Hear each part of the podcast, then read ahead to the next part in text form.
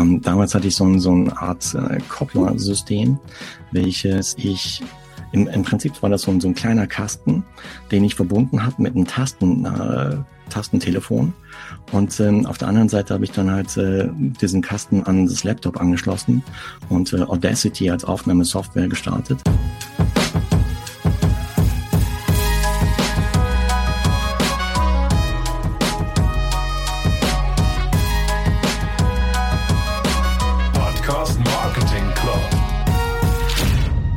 Jahresende über die Feiertage liebe ich einfach Geschichten.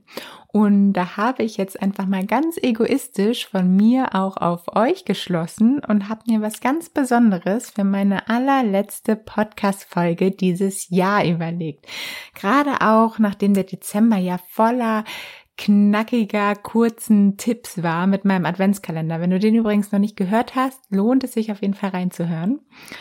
Und ich möchte euch heute in dieser Folge nämlich ein bisschen die Geschichte des Podcasts erzählen.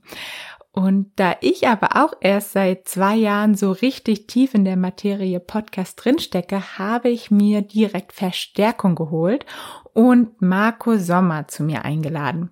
Marco hat nämlich bereits 2013 seinen Triathlon-Podcast gestartet, wo sich alles um das Thema, na, rate mal, Triathlon nämlich dreht. Also ähm, ganz viele Sportthemen natürlich, auch auf jeden Fall mal reinhören.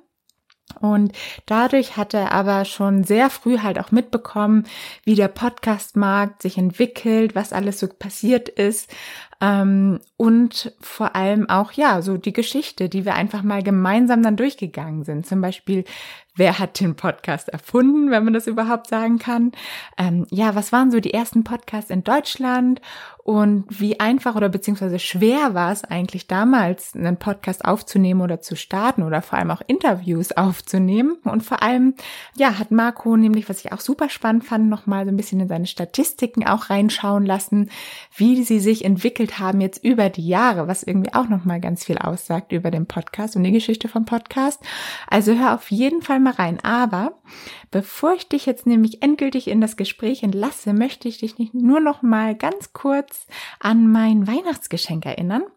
Falls du dir für 2021 nämlich vorgenommen hast, endlich deinen eigenen Podcast zu starten, dann wird dir mein Podcast Kickoff Training perfekt dabei weiterhelfen.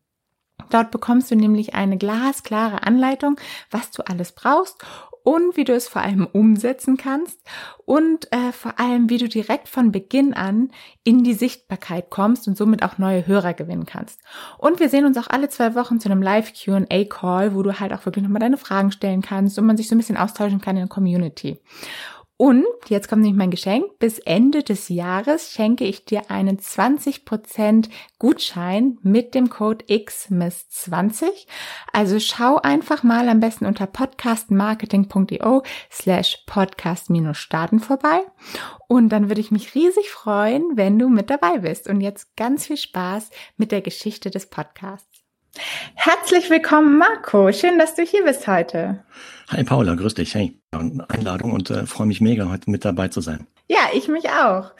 Deshalb steige ich direkt mal ein. Kannst du dich noch an den Moment erinnern, in dem du das erste Mal das Wort Podcast gehört hast? Ja, kann ich. Und zwar, ah, wo war das nochmal? Genau, das hatte zu tun mit, äh, mit einem iPod Nano in dem Fall. Das war im Prinzip so ein tragbarer MP3-Player, den ich äh, damals in USA erstanden hatte. Und äh, da war zum allerersten Mal so, wenn man das Rändelrad halt mich so durchgebrowst hat und die ganzen Funktionen durchgebrowst hat, da war auch zum ersten Mal so das Stichwort Podcast erwähnt. Ich glaube, das war 2006 oder so oder 2007. Und ja, mhm. da habe ich zum allerersten Mal dieses Stichwort äh, wahrgenommen und äh, war auch gleich neugierig und habe dann halt gesehen, welche, welche Art von Podcast es damals gab. Okay, also direkt eigentlich in iTunes hast du es dann quasi schon gesehen, dass es da irgendwie, da wurde es ja ziemlich früh gelistet, ne? Oder? Ah, richtig, ja, genau. Und äh, man konnte dann über iTunes dann entsprechende Podcast-Shows auf seinen Nano ziehen, äh, die man dann halt während des Sports, bei mir war es halt so Laufen und äh, teilweise auch Radfahren, wobei Radfahren jetzt eher weniger. Ähm, aber beim Laufen habe ich dann meistens mal Podcast angehört oder auch Musik angehört.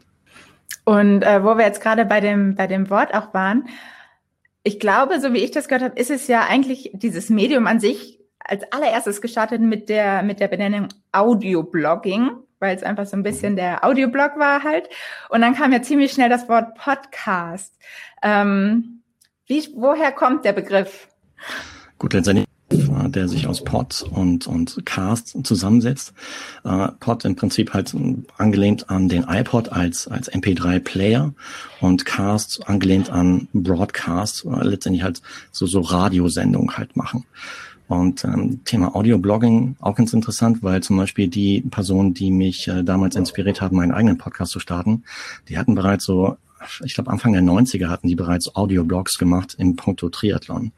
Und äh, die sie dann später, ähm, also als so, so das ganze Thema Podcast so richtig aufkam, als sie dann ihre ganzen Files so Richtung Audio oder Podcast halt irgendwie geschoben haben, also einen eigenen Podcast-Kanal gestartet haben. Aber vorher haben die das ja im Prinzip so hands-on halt wie Audio geblockt mäßig. Ja, genau. ja, genau. Und deshalb das ist ja auch unser Thema heute, ein bisschen die, die Geschichte mal so ein bisschen durchgehen. Und Tim Pritloff, der ja auch so ein bisschen als der Pionier der deutschen Podcast-Szene gilt, ähm, der sagt ja auch, es gibt so diese drei Wellen äh, des, des Podcasts. Das, das erste war 2004, als er wirklich entstanden ist. Das zweite 2014, als dann so, ja, die zweite Welle, als es so ein bisschen ähm, salonfähiger wurde, sage ich mal. Und dann noch 2017, 18, als jetzt wirklich so, als jetzt auch alle gemerkt gemerkt haben, dass da was dran ist und es ist halt wirklich Mainstream geworden ist. Ähm, genau, 2004 habe ich gerade schon gesagt, da, das war so ein bisschen das Geburtsjahr und das war ja in den USA. Ähm, wie, wie ist da, wie ist überhaupt der Podcast entstanden? Wo kam der her? Gut, ich war damals live nicht dabei, leider. Und äh, ich, ich kann mich halt nur ein bisschen beziehen auf das, was ich auch selber damals recherchiert habe, als ich so mit dem Thema Podcast so in Berührung kam, als ich so selber die Idee hatte, halt meinen eigenen Podcast zu starten. Das war Ende 2012.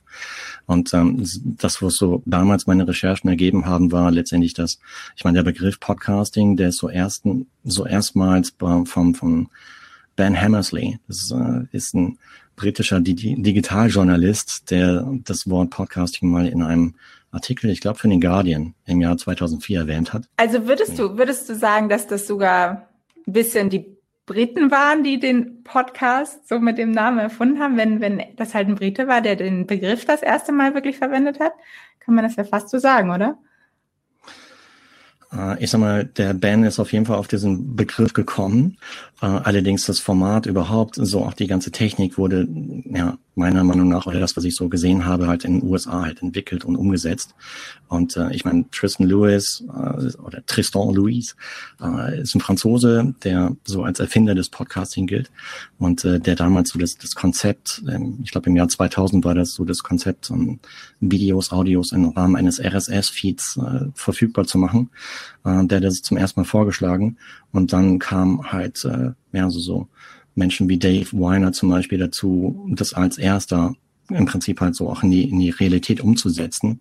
Und ähm, ich glaube, später wurde es auch noch aufgegriffen von vom MTV-Moderator Adam Carey, der auch dann mhm. so, so auf der Produzentenseite so als Pionier des äh, damals zunächst sogenannten Audio-Bloggings halt äh, erwähnt wird und ähm, die dann im Prinzip halt so die ersten Podcast-Shows halt nie richtig rausgebracht haben. Und so, so Recherchen damals, ich meine 2012, als ich mich damit befasst habe, waren auch, mhm. dass so äh, im Sommer 2005 anscheinend auch so erotische Inhalte ziemlich hoch im Kurs standen im Bereich Podcast. Was dann aber dann ja, das, von, das habe ich auch Apple gehört. eingegrenzt wurde. Ja, genau, das stimmt. Das habe ich auch irgendwie gelesen, dass äh, Apple dadurch dann halt eingeführt hat, was sie ja, glaube ich, heute sogar noch machen.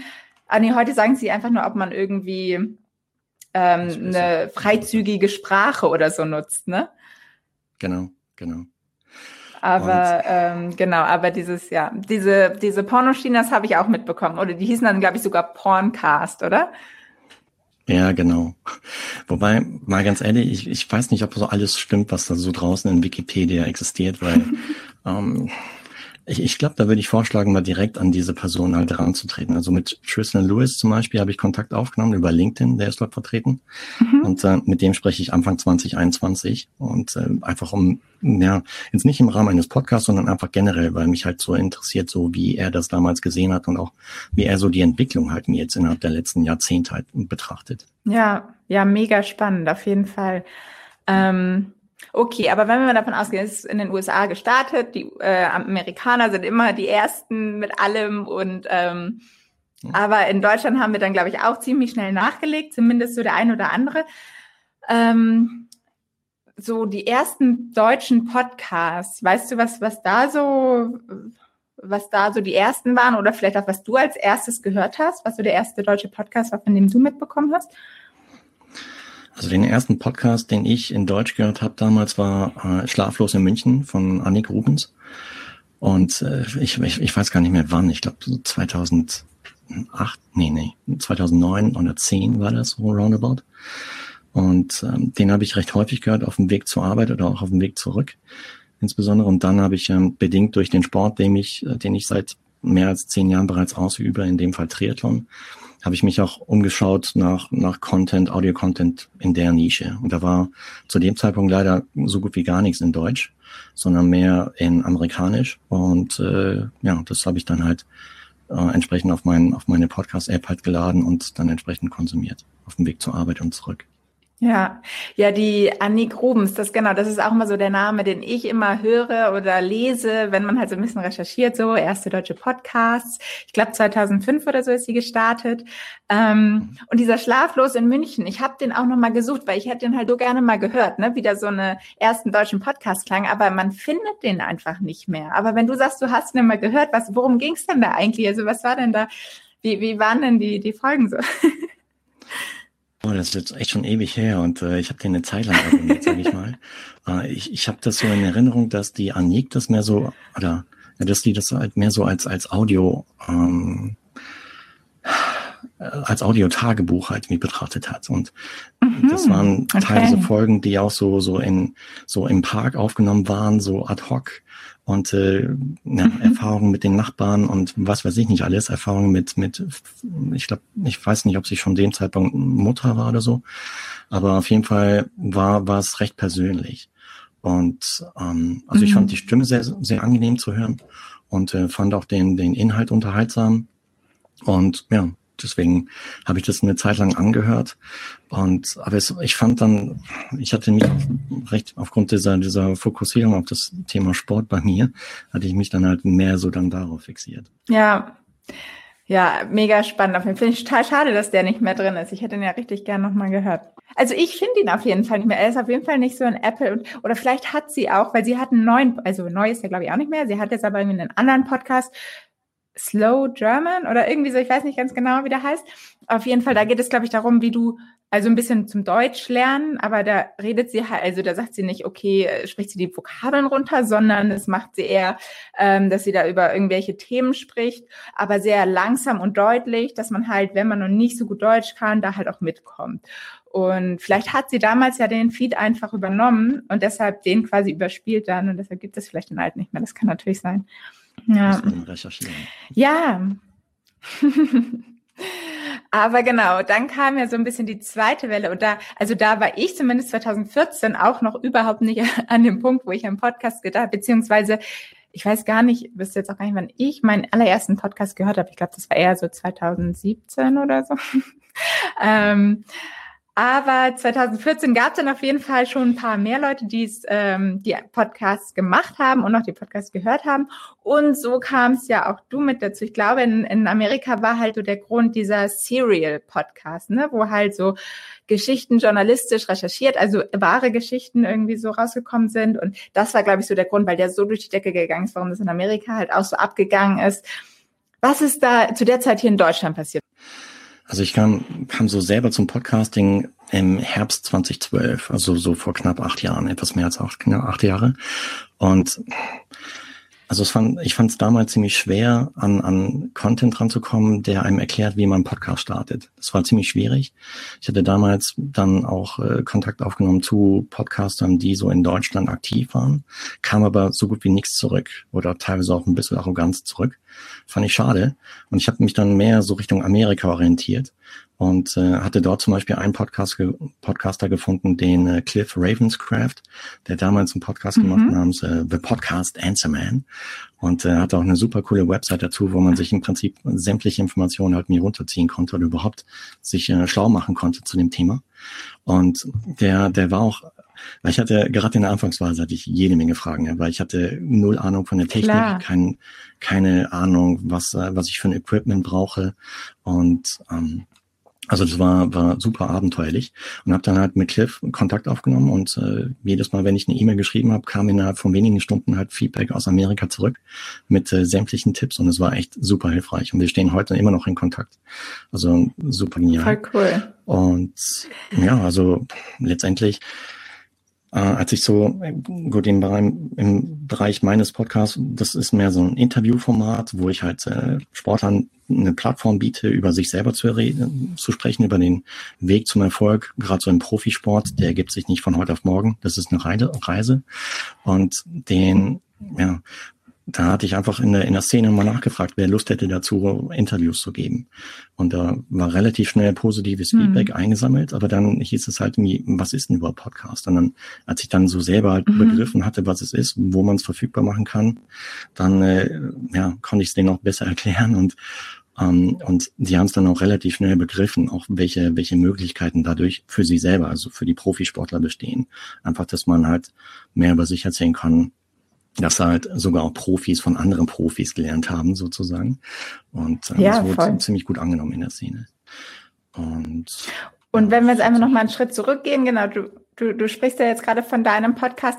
Ähm, wie bist du überhaupt darauf gekommen, deinen eigenen Podcast zu starten? Von, von einfach Podcast-Konsument zu sagen, okay, hey, ich mache jetzt einfach mal das eigene Ding. Du hast schon gesagt, es war nicht gerade leicht daran zu kommen. Also es war jetzt wahrscheinlich nicht so, dass du irgendwo gesehen hast, hier lernst du, wie ein Podcast startest. Okay, dann mache ich da mal mit. Sondern also wie, hm. wo, was war deine Intention dahinter?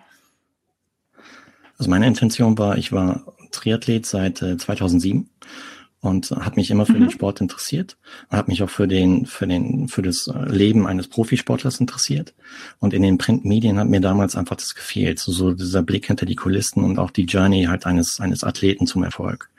Und äh, ich war, ich glaube im Sommer 2012 war ich auf dem Weg von der Arbeit zurück, hatte damals das amerikanische Interviewformat im Triathlon gehört und jemand hatte ich mir die Frage gestellt, warum gibt's das auch in Deutsch? Man hat mich dann am Abend halt mir an den Rechner gesetzt, äh, gegoogelt, ob es da schon irgendwas gibt und da gab es noch gar nichts. Und dann nächste Suche war halt Podcast, wie macht man das? Da halt dann entsprechend Infos zusammengesammelt oder auch, ähm, ja, wie eben schon beschrieben, Kontaktaufnahmen zu deutschen Podcastern. Und dann so, ja, so, so alle Puzzleteile so ein bisschen zusammengesammelt. Bei, ich glaube, bei Thomann habe ich damals auch angerufen, bei diesem äh, Audioprodukthersteller äh, oder Vertrieb letztendlich. Und äh, hatte mich damals beraten lassen bezüglich äh, Podcast-Equipment, Mikrofon. Und ja, hat mir dann halt so so so ein Basis-Equipment, äh, sage ich mal, zugelegt mit äh, Mikrofonen, mit äh, so so Aufnahmegeigen und sowas und äh, Zoom ich glaube H4N war das damals ein Rekorder und habe damit halt persönliche mhm. Interviews geführt. Und äh, dann ja, wahrscheinlich richtige Podcast-Mikrofone äh, gab es da wahrscheinlich noch gar nicht. Ne? Mittlerweile gibt es ja wirklich viele Mikrofone, die extra für Podcaster erstellt werden. Ne? Ja, also ich habe damals, bin ich gestartet mit äh, mit äh, T-Bone äh, Mikrofonen, die so für Podcast recht gut geeignet waren. Allerdings habe ich im Zuge der Zeit festgestellt, weil das waren so, die waren auf dem Tischstativ und da habe ich äh, festgestellt, dass viele Gäste, die ich auch teilweise live bei mir zu Hause oder auch auf Events getroffen habe, dass die Angst hatten ja, vom Mikrofon, vor dieser Aufnahmesituation überhaupt und dass die teilweise vor dem Mikrofon geflüchtet sind, was echt interessant zu beobachten war, was dann später aber doof war in, in, in der Aufnahme selber, ja. Einfach weil die so weit weg klang. Mhm. Und dann habe ich irgendwann, ich glaube 2014, habe ich aufgerüstet in so Reporter-Mikrofone, die die Gäste in die Hand nehmen konnten. Einfach, dass sie, dass sie sich, dass sie irgendwas zu, zu tun hatten mit ihrer Hand, ja. Und äh, ja, im Prinzip dann, dann nicht mehr so der Drang war, vor dieser Situation zu flüchten. Interessante Beobachtung mhm. war das. Gab es da damals auch schon Remote-Interviews äh, oder gab's, waren das alles nur ähm, offline? Äh, also ich hatte, ich hatte dann auch irgendwann die, ja, die mir ein bisschen hatte, oder ich hatte mich immer mal schlau gemacht, wie man auch Remote-Aufnahmen machen kann. Also ich hatte Gäste in Luxemburg, in Amerika zum Beispiel auch. Und ich habe damals, damals gab es noch nicht so Tools wie Zoom oder oder jetzt Riverside mhm. oder andere Teile. Äh, ich meine, heute, das ist wirklich Luxus, ja.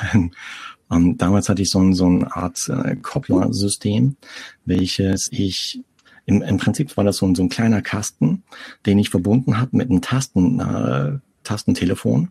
Und ähm, auf der anderen Seite habe ich dann halt äh, diesen Kasten an das Laptop angeschlossen und äh, Audacity als Aufnahmesoftware gestartet, um dann wow. ja, dieses Telefonat äh, entsprechend über Audacity aufzunehmen. Und das war aber ziemlich abenteuerlich, weil man hat erst im, im Nachgang, also nach der Aufnahme, hat man erst festgestellt, ist die gut reingekommen oder ist der Sound komplett übersteuert gewesen. Und da waren echt einige Aufnahmen ziemlich arg übersteuert, die man wirklich niemandem zutrauen konnte.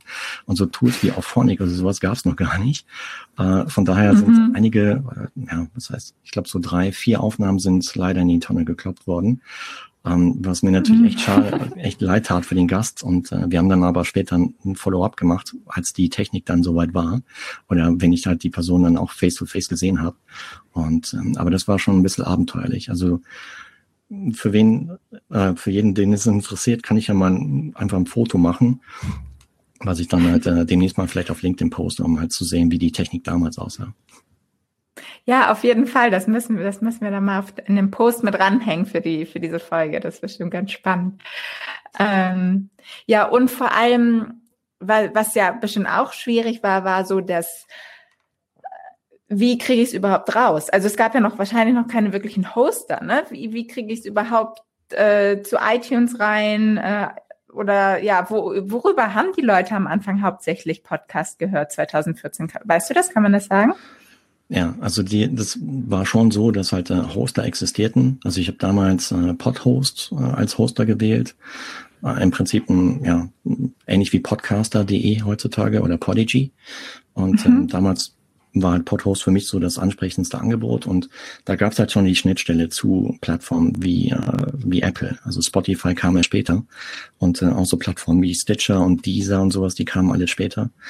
Aber, oder nee, Stitcher war, glaube ich, kam irgendwie, weiß nicht, 2014 oder sowas hinzu. Auf jeden Fall, Apple war damals schon verfügbar. Und äh, dann habe ich auch den Podcast noch bei mir auf der Website eingebunden mit einem Player. Äh, und das, das hat eigentlich schon relativ gut funktioniert. Aber ja, dennoch von den Möglichkeiten und auch von der Auswahl an Hostern äh, hat man heute natürlich eine viel, viel größere Auswahl. Mhm. Und ähm, hast du irgendwie deine, deinen Podcast promoted, deine Folgen promoted oder war das damals einfach auch so, okay, ich veröffentliche mal, es gibt ja noch nicht so viele und die Leute, die sich für Podcasts interessieren, werden den schon relativ schnell sehen? Also promoted habe ich den Podcast äh, gleich von Start an über Facebook und äh, mhm. ich hatte eine oder ich habe eine eigene eine eigene Facebook-Page und äh, dann auch über meinen eigenen äh, ja, Facebook-Kanal und ähm, dann auch über Twitter habe ich das ebenfalls promotet.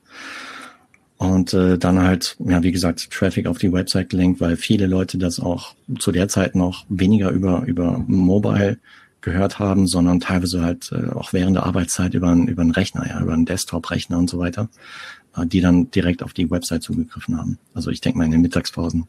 Mhm. Also du hattest auch deinen Podcast auf, de, auf der Website, richtig? Ja, also man konnte den auch auf der Web Website über den RSS-Feed hören dann? Ganz genau, ja. Und da, damals gab es auch schon so einen Player wie, ich glaube, Blueberry, ähm, im Prinzip so ein WordPress-Plugin, was man halt verwenden konnte, um dann halt Audio verfügbar zu machen auf der Website. Mhm. Und dein Podcast, der ist jetzt ja schon sieben Jahre alt dann, wenn du 2013 mhm. gestartet bist. Ähm, Würdest du da irgendwelche bemerkenswerten ähm, äh, Situationen jetzt sehen in den, ja auch so in den Statistiken oder so? Sieht man da irgendwie dann so, dass 2017 oder irgendwie, dass da nochmal so ein Ansturm, Ansturm kam oder hat sich da irgendwie, oder war gerade am Anfang das vielleicht extrem, weil es da einfach noch nicht so viel Konkurrenz gab oder so? Oder das würde mich mal interessieren, ob man da irgendwie so eine Linie, okay, du hast wahrscheinlich nicht von 2013 jetzt die gleiche Statistik, weil du ja ähm, wahrscheinlich auch nicht immer beim gleichen Hoster warst und so, aber kann man das trotzdem vielleicht so ein bisschen zusammenfassen? Ja, also als ich äh, genau am 24. Februar 2013 ging der Podcast mit äh, fünf Folgen on air und am ersten am Ende des ersten Tages hatte ich 25 Downloads oder so. Das fand ich schon klasse, weil ich bin komplett ohne Erwartung wow. gestartet. Und ähm, das hat sich dann im Zuge der Zeit auch mit, ja, mit jedem neuen Interview kamen neue Gäste on board die oder neue, neue Hörer an Bord, sage ich mal, die dann überhaupt auch so das Thema Podcast für sich halt immer mehr entdeckt haben. Und äh, ich sag mal mhm. so, den ersten richtigen Boost habe ich dann so festgestellt, so 2014. Ähm, ich weiß noch genau, ich habe an Ostern 2014 ein Interview rausgebracht mit einem ziemlich bekannten Profisportler im Bereich Triathlon aus Deutschland. Und äh, da war innerhalb von, von 24 Stunden war auf einmal eine, vor fünf oder vor sechs Wochen der, der Downloadzahlen da. Und das, wow. auf dem Niveau ist es dann auch geblieben. Ähm, also auf diesem neuen gesteigerten Niveau. Und mit jeder Folge, die ich dann rausgebracht habe, hab, dann kam immer mehr dazu. Ähm, und ja, ich sag mal 20, 17 habe ich dann, gut, im Zuge des Umzugs nach Frankreich habe ich ein bisschen Pause gemacht und nach dem Umzug, ich glaube Februar 2018 habe ich dann fortgesetzt und da habe ich dann auch nochmal äh, einen richtigen Boost verspürt, einfach weil A, mehr Podcasts in der Nische Triathlon on Air waren zu dem Zeitpunkt bereits. Ich glaube, zwei, drei weitere, mhm. die dann natürlich auch dann halt die Hörer neugierig gemacht haben, so nach dem Motto, jetzt höre ich da rein und dann höre ich auch mal in, in den anderen rein. Und ähm, da kam auf einmal auch so Feedback, so nach dem Motto, hey, ich habe da reingehört, aber ich wusste noch gar nicht, dass du auch bereits seit 2013 on Air bist, ja. Und ähm, darüber kamen auch neue Hörer. Entschuldigung, finde ich einen super spannenden Punkt, dass du auch sagst, ähm, dass quasi Podcast mit dem gleichen Thema das quasi noch ein bisschen angefeuert haben. Ne? Das ist halt, dass man nicht sagt so, oh, weil das ist ja ganz oft heute höre ich das immer so, ja, es gibt ja schon einen Podcast zu dem Thema, kann ich jetzt nicht mehr starten. Klar, ist heute nochmal eine andere Situation, aber dass das halt auch gerade von Vorteil sein kann, dass man sich auch zusammentun kann oder jeder ja auch irgendwie dann so nochmal eigene Aspekte reinbringt und seine eigene Persönlichkeit ja auch reinbringt. Ne? Und dass es halt dir eher geholfen hat, dass noch mehr Podcasts in deiner Nische dazu kamen. Das finde ich echt spannend. Ja, ich habe auch jeden, okay, die meisten Podcaster kannte ich auch äh, teilweise selbst, also persönlich, weil, weil ich sie größtenteils auch schon, schon selber vom Mikro hatte im Vorfeld. Und äh, also mhm. ich habe jeden wirklich äh, gratuliert dazu, endlich dabei zu sein. Und ich war, ja, ich habe mich einfach gefreut, dass ich mal endlich nach zig Jahren alleine in den Charts, in, den, in der Nische Triathlon nicht mehr alleine war. Und das, ja, das hat mich mega gefreut und ähm, cool. Ich habe das nie so als, als Competition angesehen oder so, sondern eher als, als komplementär, ja. Weil, wie du schon sagst, jeder Podcaster bringt so seine eigene Nuance rein, seine eigene Persönlichkeit und von daher auch ein Hinweis an dich da draußen, bei der du vielleicht drüber nachdenkst und äh, dich vielleicht ausbremst und nach dem Motto, aber es gibt schon so viele. Nee, aber es gibt keinen mit deiner Stimme, mit deiner Einstellung, mit deinem Thema, mit deiner Meinung dazu. Und äh, von daher ja. starten, einfach starten. Genau. Ja, genau. Und heute ist es ja echt so, dass auch der letzte Podcast-Kritiker sich eigentlich jetzt nicht mehr davor verschließen kann, dass ein Podcast halt kein Nischenmedium mehr ist, sondern einfach Podcast Mainstream geworden ist. Wir haben jetzt, kam jetzt gerade im Sommer auch eine Studie von Gold Media raus, 10,4 Millionen aktive Podcast-Hörer in Deutschland und laut Spotify sind auf Spotify gerade 40.000 deutschsprachige Podcasts. Also da ist halt richtig viel los mittlerweile und es werden ja irgendwie täglich mehr. Ich glaube, es gibt halt auch viele, die dann irgendwie wieder liegen bleiben, die halt nach fünf bis zehn Folgen wieder aufhören, aber trotzdem passiert da auf jeden Fall super viel. Was würdest du jetzt mit der ganzen Erfahrung, mit dem ganzen Blick, den du mittlerweile hast, auch auf den Podcast und diese ganze Podcast-Geschichte, was aus welcher Sicht siehst du denn heute den Podcast? Findest du, dass sich das in eine gute Richtung entwickelt oder ähm, sagst du, ach, es wird alles so ein bisschen zu sehr in, vermarktet ähm, oder genau, was, was ist da so deine Einschätzung? Also das Thema Vermarktung finde ich eigentlich ganz gut, weil letztendlich ist auch das so die Botschaft, die ich damals bereits 2013 an, an potenzielle Showsponsoren ausgesprochen habe, dass halt äh, die, die Werbebotschaft eigentlich forever draußen bleibt. Ja, es sei denn, man löscht halt den Podcast raus aus den, aus den, aus seinem Feed. Und ähm, ja, im Prinzip eigentlich das, das, das beste Medium überhaupt, weil ich meine, wenn du es vergleichst zu Printmedien zum Beispiel, äh, zu einer Zeitschrift und zu einer, zu einer Ad, die da drin platziert ist, meistens wird die einfach überblättert. Und ähm, so, so die richtige, den richtigen Werbeeffekt kann man jetzt daraus auch nicht unbedingt feststellen als, als, als als, als Print-Werbetreibender, sage ich mal. Und äh, das ist beim Podcasting schon eher der Fall, weil du einfach feststellen kannst, okay, so und so viele Leute haben das angehört. Wenn du es dann mit einem entsprechenden Code versiehst, dann kannst du auch darüber tracken, ob darüber auch Sales reingekommen sind, ob Leute, was weiß ich, Newsletter abonniert haben oder sowas. Und ähm, das ist deutlich interessanter. Und wie gesagt, ähm, Werbebotschaft bleibt eigentlich dauernd draußen. Und äh, beim Print, ja, wird's überblättert, äh, das Magazin landet im, im Regal oder auf der Toilette als Lektüre oder schlimmstenfalls im Müll. Und das ist natürlich schade aus, aus Werbersicht, ja. Und äh, hm. von daher finde ich das eigentlich ganz gut, dass halt im Bereich Podcast Werbung jetzt mehr, mehr Action drin ist.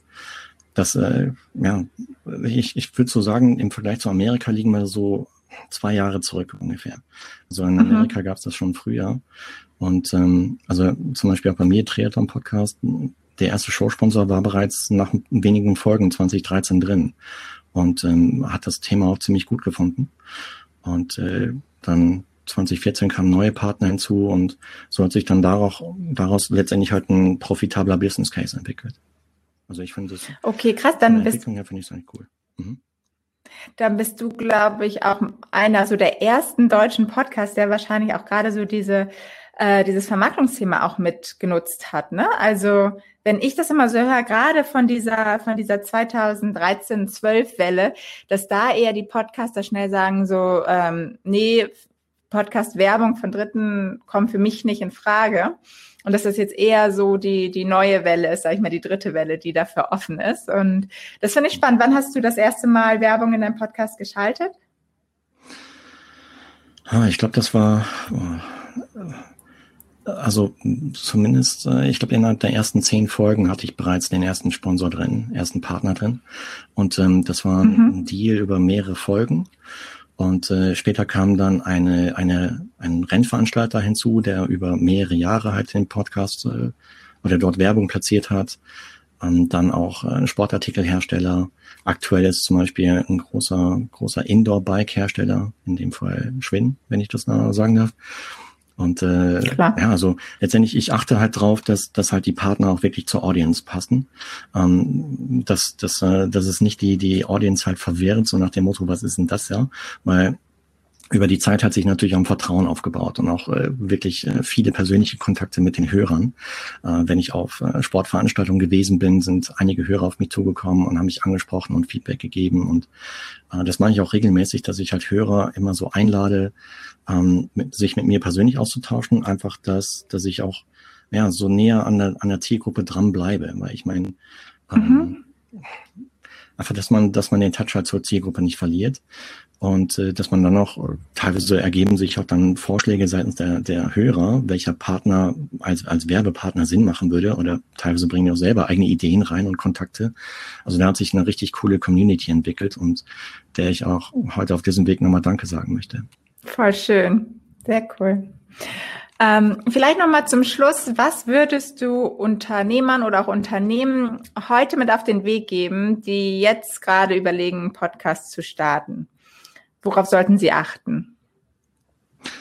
Die sollten auf jeden Fall darauf achten, dass äh, Podcasting erfordert ein bisschen Arbeit, äh, sowohl in der Vorbereitung, in der Aufnahme und auch in der Nachbearbeitung, also was die Vermarktung dann später angeht.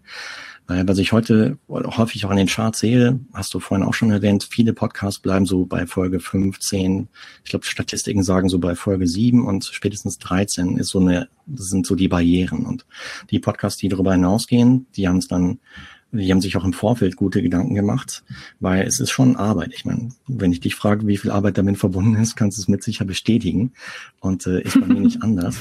Und das muss man halt, äh, das, da, dessen muss man sich bewusst sein, dass da schon ein bisschen Arbeit mit äh, verbunden ist und dass man auch, dass sich der Erfolg nicht von heute auf morgen einstellt, sondern äh, wenn ich es übertrage auf den Sport zum Beispiel, es ist ein Marathon, ja, es ist wirklich kein Sprint, sondern echt ein Marathon und ähm, der Erfolg stellt, sich, denke ich mal, erst so nach sechs, zwölf Monaten ein, so die ersten Erfolge. Und äh, wenn man, denke ich mal, ohne, ohne Erwartungshaltung rangeht, sondern einfach sein Thema nach draußen tragen möchte, in der, mit der Absicht und dem Ziel, wirklich Mehrwert äh, nach draußen zu liefern, den Hörern, dann, äh, dann, dann wird es über kurz oder lang mit Sicherheit erfolgreich sein, weil die, die Podcasts, die einfach nur rausgehen, weil jeder jetzt einen hat oder einen Podcast hat und so gemäß diesem FOMO, mhm. Fear of Missing Out, haben, also starte ich schnell ein. Äh, das geht meistens in die Hose, weil es halt wirklich äh, Konzept fehlt, weil die Ausdauer fehlt, weil die Themen fehlen und äh, Kreativität letztendlich auch. Und das ist echt mega schade, weil da bleibt dann so viel Potenzial auf der, auf der Straße liegen und äh, wird nicht genutzt und ähm, das, das beobachte ich ziemlich häufig leider. Also mhm. long story short, ähm, es ist ein Marathon, kein Sprint. Und äh, mhm. man sollte nicht mit höchsten Erwartungen da dran gehen und auch gerade so, was, was Unternehmenspodcasts angeht.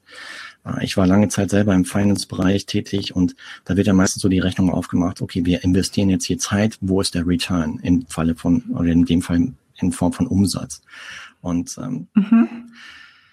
Wenn man, wenn man diese Rechnung erstmal ein bisschen außen vor lässt und einfach mal das Experiment eingeht und äh, sich auf diese, auf diese Reise Podcasting halt einlässt, dann kann da schon ein Business Case draus werden. Aber wenn man halt äh, von vornherein halt mir das als Business Case betrachtet und auch dann entsprechende Call to Action setzt, dann, dann riechen das die Hörer und äh, die, die, ja, dann, dann sträuben sich da vielleicht äh, die Nackenhaare auf, so nach dem Motto, die wollen ja nur verkaufen und die wollen ja nur Werbung machen und Umsatz machen und ich bin das, das, das, äh, die, die, die Kuh, die gemolken werden soll. Und ähm, das kommt dann wenig ja. cool.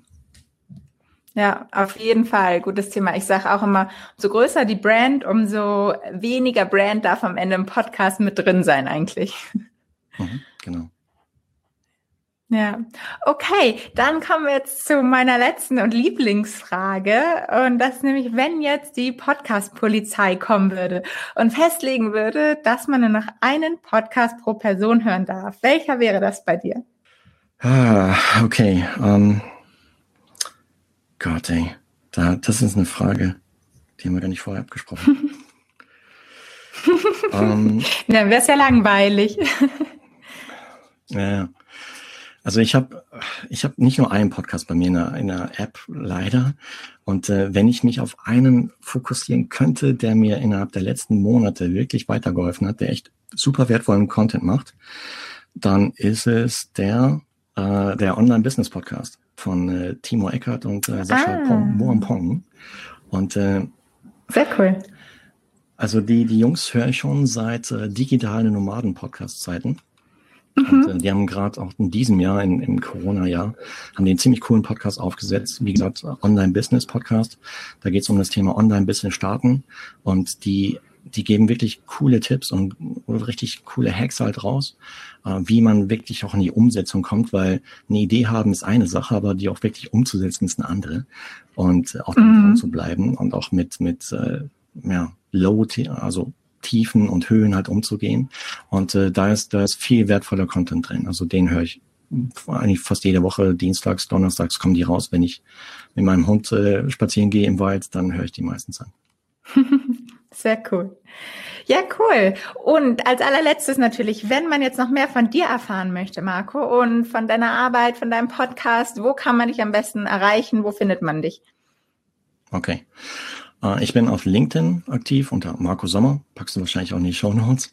Ähm, dann habe ich eine Klar. Website, Sommer-Pod, äh, Sommer-Podcast Productions, weil ja, im Zuge der Zeit hat sich ein kleines Business daraus entwickelt, weil was so als Hobby gestartet ist, äh, ist mittlerweile mein, mein, mein, ja, mein Business. Und äh, das heißt, ich helfe Unternehmern, Unternehmerinnen, äh, Selbstständige ihren eigenen Podcast zu starten oder auch, wenn sie bereits einen haben, ihn zu optimieren, zu verbessern. Kann man an verschiedenen Stellschrauben drehen. Und äh, ich habe auch zu dem Thema einen Hörkurs entwickelt. Ähm, den gibt's auf der Website sommer-podcast. oder sommer-podcastproductions.de. Cool. Packe ich auf jeden Fall alles in die Show Notes. Und dann sage ich ganz lieben Dank, Marco, für das spannende Gespräch und die tiefen Einblicke in die Podcast-Geschichte, die wir heute hatten. Und sag schön, dass du da warst. Ich danke dir, Paula, für die Chance, dass ich hier bei dir im, im Podcast sein durfte und ja, weiterhin toi toi toi. Weil ich habe deinen Podcast auch durch Zufall entdeckt. Ich meine, du bist ja auch noch nicht so lange on air, erst seit Ende März 2020, aber machst mhm. einen coolen Job und du hast auch schon einige Folgen on air. Äh, das heißt, du bist schon danke. längst über diese, über diese ersten zwei Barrieren, Folge 5 oder Folge 7 und 13 hinweg. Yeah. Ja, ich wünsche dir ganz, ganz, ganz viel Spaß und Erfolg bei deinem Podcast. Vielen lieben Dank.